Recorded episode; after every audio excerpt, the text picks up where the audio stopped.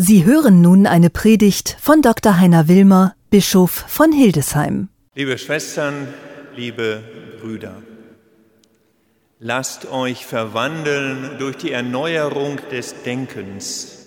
Darum geht es dem heiligen Paulus im Brief an die Römer. Genau darum geht es auch uns für das Godehard-Jahr, das wir mit diesem Festgottesdienst eröffnen. Lasst euch verwandeln durch die Erneuerung des Denkens. Es geht uns um die grundlegende innere Erneuerung unseres Bistums. Das Ziel des Godehard-Jahres könnten wir mit Paulus so formulieren. Es geht um alles. Es geht um Gott, es geht um die Frage, gibt es einen Gott oder gibt es ihn nicht? Aber selbst diese Frage wäre noch zu billig, zu einfach. Es geht fundamental um die Frage, wenn es Gott gibt und ich an ihn glaube, was verändert dieser Glaube für mein Leben? Was stellt er um? Reißt es mich auch zu Boden wie Paulus? Werde ich mit einer Wirklichkeit vertraut, mit Erfahrungen des Lebens, die ich vorher nicht gekannt hatte, die für mich eine umstürzende Wirkung haben? Im Godehard-Jahr geht es uns im Bistum Hildesheim um eine innere Wandlung und Verwandlung in Christus. Das ist unser Anliegen. Das war das Anliegen des heiligen Godehard, der vor tausend Jahren in Grone vor den Toren von Göttingen durch den Mainzer Erzbischof Aribo zum Bischof geweiht wurde. Als Kaiser Heinrich II., Schüler übrigens hier nebenan im Josephinum, seinen ihm vertrauten Benediktiner-Abt Godehard zum Bischof von Hildesheim einsetzen wollte, hatte Godehard sich heftig dagegen gewehrt. Was soll ich als Bayer im Norden? Was soll ich überhaupt als Bischof? Lieber Abt in Bayern als Bischof da oben, soll Godehard gesagt haben. Dennoch hat er sich in den Dienst nehmen lassen für die Menschen hier im Norden. Heute stehe ich auf seinen Schultern, ganz wörtlich unter mir, hier in der Krypta unseres Mariendoms zu Hildesheim, steht der Schrein mit den Reliquien des heiligen Godehard. Wie Paulus so war auch Godehard in der Spur Jesu. Wie Paulus hatte Godehard begriffen, dass die Verkündigung des Evangeliums zuallererst eine innere Wandlung erfordert, eine Erneuerung des Denkens. Was heißt es heute für uns, wenn Paulus uns zuruft, lasst euch verwandeln durch die Erneuerung des Denkens? Vor allem, was heißt dies vor dem Hintergrund der Erfahrungen des heiligen Godehard? Als Antwort auf diese Frage wollen wir für das Godehard-Jahr drei Schwerpunkte setzen, nämlich jesuanisch, benediktinisch und menschlich. Kommen wir zum ersten Punkt, zur jesuanischen Erneuerung unseres Bistums. Jesuanisch unterwegs sein, ganz im Sinne Jesu, das heißt, in seiner Haltung leben, seinen Herzschlag spüren, Jesu Denken zu unserem Denken zu machen. Lass die Toten ihre Toten begraben, sagt Jesus im Lukasevangelium. Du aber verkünde das Reich Gottes, du aber lass dich begeistern, sei ein Missionar, geh in die ganze Welt und verkünde die frohe Botschaft. Das waren die großen Worte Jesu. Doch bevor er so unterwegs war, bevor er so zu den Menschen sprach, war er ein Hörender. Wenn es in der Tora, in den fünf Büchern Mose, eine Definition für den Menschen gibt, eine, eine Formel, mit der der gläubige Jude, die gläubige Jüdin eine Antwort gibt auf die Frage, was ist der Mensch? Dann könnte man sagen, der Mensch ist Hörerin, Hörer des Wortes. Dem Wesen nach ist der Mensch Hörerin und Hörer des Wortes Gottes.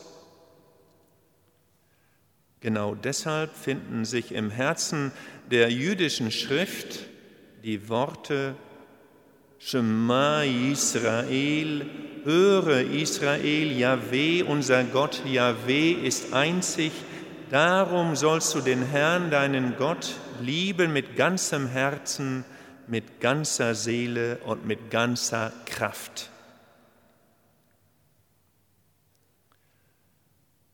Daher überrascht es nicht, wenn Benedikt von Nursia 500 Jahre nach Christus seine Ordensregel in dieser jüdischen Tradition sieht und mit den Worten beginnt, Höre, mein Sohn, auf die Lehren des Meisters und neige das Ohr deines Herzens. Nimm die Mahnungen des gütigen Vaters willig an und erfülle sie durch die Tat. So der Beginn im Prolog der Benediktusregel. Was könnte das konkret für unser Bistum, für die Erneuerung unseres Bistums heißen? Der erste Schritt wird doch der sein müssen, wir selbst machen uns auf den Weg. Ein erster Schritt ist vielleicht für viele die Suche nach einem Ort der Stille, einem Ort, wo wir selbst dem Geheimnis Gottes näher kommen können. Wir werden uns auf den Weg machen, um Orte der Stille zu suchen. Es wird um Raum und Zeit gehen, um zu schweigen, um zu lauschen, um den Stimmen der Natur zu lauschen, dem Wind, dem Säuseln, den Fröschen in den Teichen und den Vögeln in den Bäumen und dem eigenen Herzschlag. Es wird uns darum gehen, das Beten wieder neu zu lernen, uns von dem wiederkehrenden Glanz des Wunders durchstrahlen zu lassen, staunen zu können über jene Lichtquellen, die jenseits der Lichtquellen der Vernunft liegen. Wir werden Orte und Räume schaffen, in denen wir dies einüben können. Schulen des Glaubens und des Gebetes, Orte und Zeiten, die Menschen helfen, in der Beziehung zu Christus zu wachsen. Es geht darum, jenes Geheimnis neu zu entdecken, das Gott ist. So wie Alfred Delp der in der Zeit der nationalsozialistischen Unterdrückung und eines brutalen Krieges, der für die ganze Welt wie eine Zeitenwende war, gesagt hatte, Brot ist wichtig, die Freiheit ist wichtiger, am wichtigsten ist die ungebrochene Treue und die unverratene Anbetung. Solche Räume der Einübung sind auch Orte des gemeinsamen Hörens des Wortes Gottes. Wir wollen alles dafür tun, damit die Menschen Erfahrungen mit der Bibel machen können, mit jenen großen Texten, die über Jahrhunderte Menschen getragen und getröstet haben. Die Lectio Divina, das Leben aus dem Wort der Schrift, darauf wird es ankommen. Welches Wort sagt Gott mir heute zu? Was ist Gottes Losung für meinen Tag? Wie gehe ich mit Gott durch meinen Tag zu den Menschen? Und wie bin ich mit anderen gemeinsam unterwegs? Lassen Sie mich zum zweiten Punkt kommen, zur benediktinischen Erneuerung unseres Bistums. Der heilige Godehard war Mönch, er war Benediktiner. Unsere Gegend im östlichen Niedersachsen verdanken wir wesentlich den Benediktinern und Zisterziensern, den Raum zwischen Hannovers Münden und Nordsee, zwischen Weser und Elbe. Wesentlich ist dieser Raum auch geprägt durch die kulturellen Auswirkungen der Regel des heiligen Benedikt. Deshalb freut es mich sehr, dass heute die Vertreterinnen und Vertreter der niedersächsischen Landesregierung und Kommunen anwesend sind, sowie der katholischen Bistümer, der evangelischen Landeskirchen, der anderen christlichen Kirchen und der jüdischen und muslimischen Gemeinden. Denn wir alle haben uns in dieser Region unter anderem auch dem benediktinischen Pioniergeist zu verdanken. Ganz konkret. Die Alphabetisierung der Menschen in unserem Gebiet, die Gründung traditionsreicher Schulen und großer Bildungseinrichtungen, das kulturelle Gedächtnis der großen Bibliotheken, die Erforschung von Pflanzen und Heilkräutern, die Entwicklung der Pharmazie, die Reduzierung der Säuglingssterblichkeit durch eine Verbesserung der Hygiene, die Bekämpfung der Armut durch eine professionellere Bestellung der Felder und durch die Veredelung von Getreidesorten, die Architektur großer Bauten, die Entwicklung der geistlichen Musik und der Gregorianik, der Blick jenseits regionaler und nationaler Grenzen, der internationale Geist Niedersachsens, all das und noch einiges mehr ist ohne die Mönche und Nonnen und ihre Kulturleistung nicht zu denken. Das Leben der Mönche und Nonnen hatte eine nachhaltige Bedeutung für die Menschen, ganz zu schweigen von ihrer großartigen Gastfreundschaft die in jedem Gast Jesus Christus selbst sieht, ohne den Gast nach Taufbekenntnis, sozialem Stand oder Herkunft zu fragen. Willkommen ist jede und jeder. Bei aller Festigkeit ihrer Gebäude verstanden sich die Ordensleute dennoch als Pilgerinnen und Pilger unterwegs zu Gott. Sie waren dabei nicht allein unterwegs, sondern immer auch auf der Suche nach Bündnispartnern. Für unsere Erneuerung im Bistum Hildesheim könnte das konkret heißen, wo sind wir bei den Menschen? Wo engagieren wir uns für die Gesellschaft? Wie begleiten wir die Menschen auf ihrem Weg durch das Leben?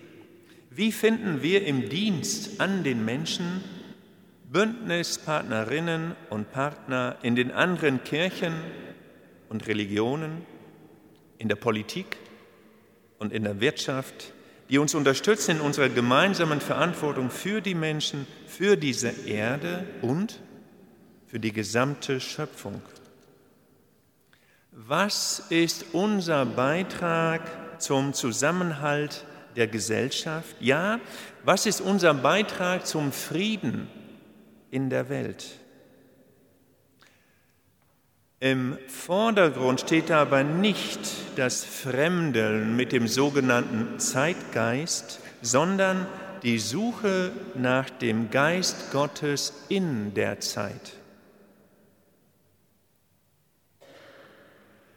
Der dritte Schwerpunkt liegt auf der menschlichen Erneuerung unseres Bistums. Godehard war ein Mensch.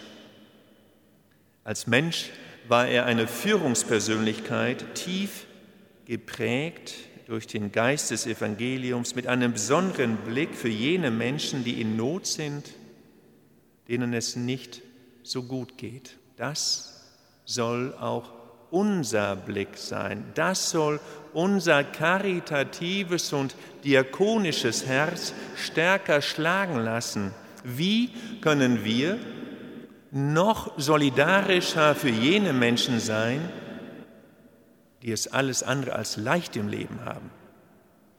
Dabei war Godehard ein Mensch mit großartigem Humor, mit einem Sinn für das Schöne und das Feine des Lebens. Godehard vertiefte sich nicht nur in Verwaltungsarbeit und Gebet, sondern entspannte sich auch bei Horazgedichten und Cicero-Briefen. Und ist es nicht großartig, dass Godehard sich auf einer Reise die Liebesgedichte des Horaz nachsenden ließ? So wollen auch wir uns in unserem Bistum durch den Humor Godehards inspirieren lassen, um uns bei manch schweren Herausforderungen dieser Zeit auch eine gewisse Leichtigkeit des Seins zu bewahren. Godehard hatte die seltene Gabe, wissenschaftliche Bildung und politisches Organisationstalent mit innerer Harmonie und Frömmigkeit zu verbinden. Das Größte an Godehard war sein Herz. Er hatte ein Herz für die Menschen. Godehard war ein echter Seelsorger. In seinem Leben ließ Godehard sich leiten durch jesuanische, benediktinische und menschliche Wegmarken. In diesem Sinne wollen auch wir uns im Godehard ja prägen lassen durch das Wort der Bibel. Lasst euch verwandeln durch die Erneuerung des Denkens und verkündet das Reich Gottes. Amen.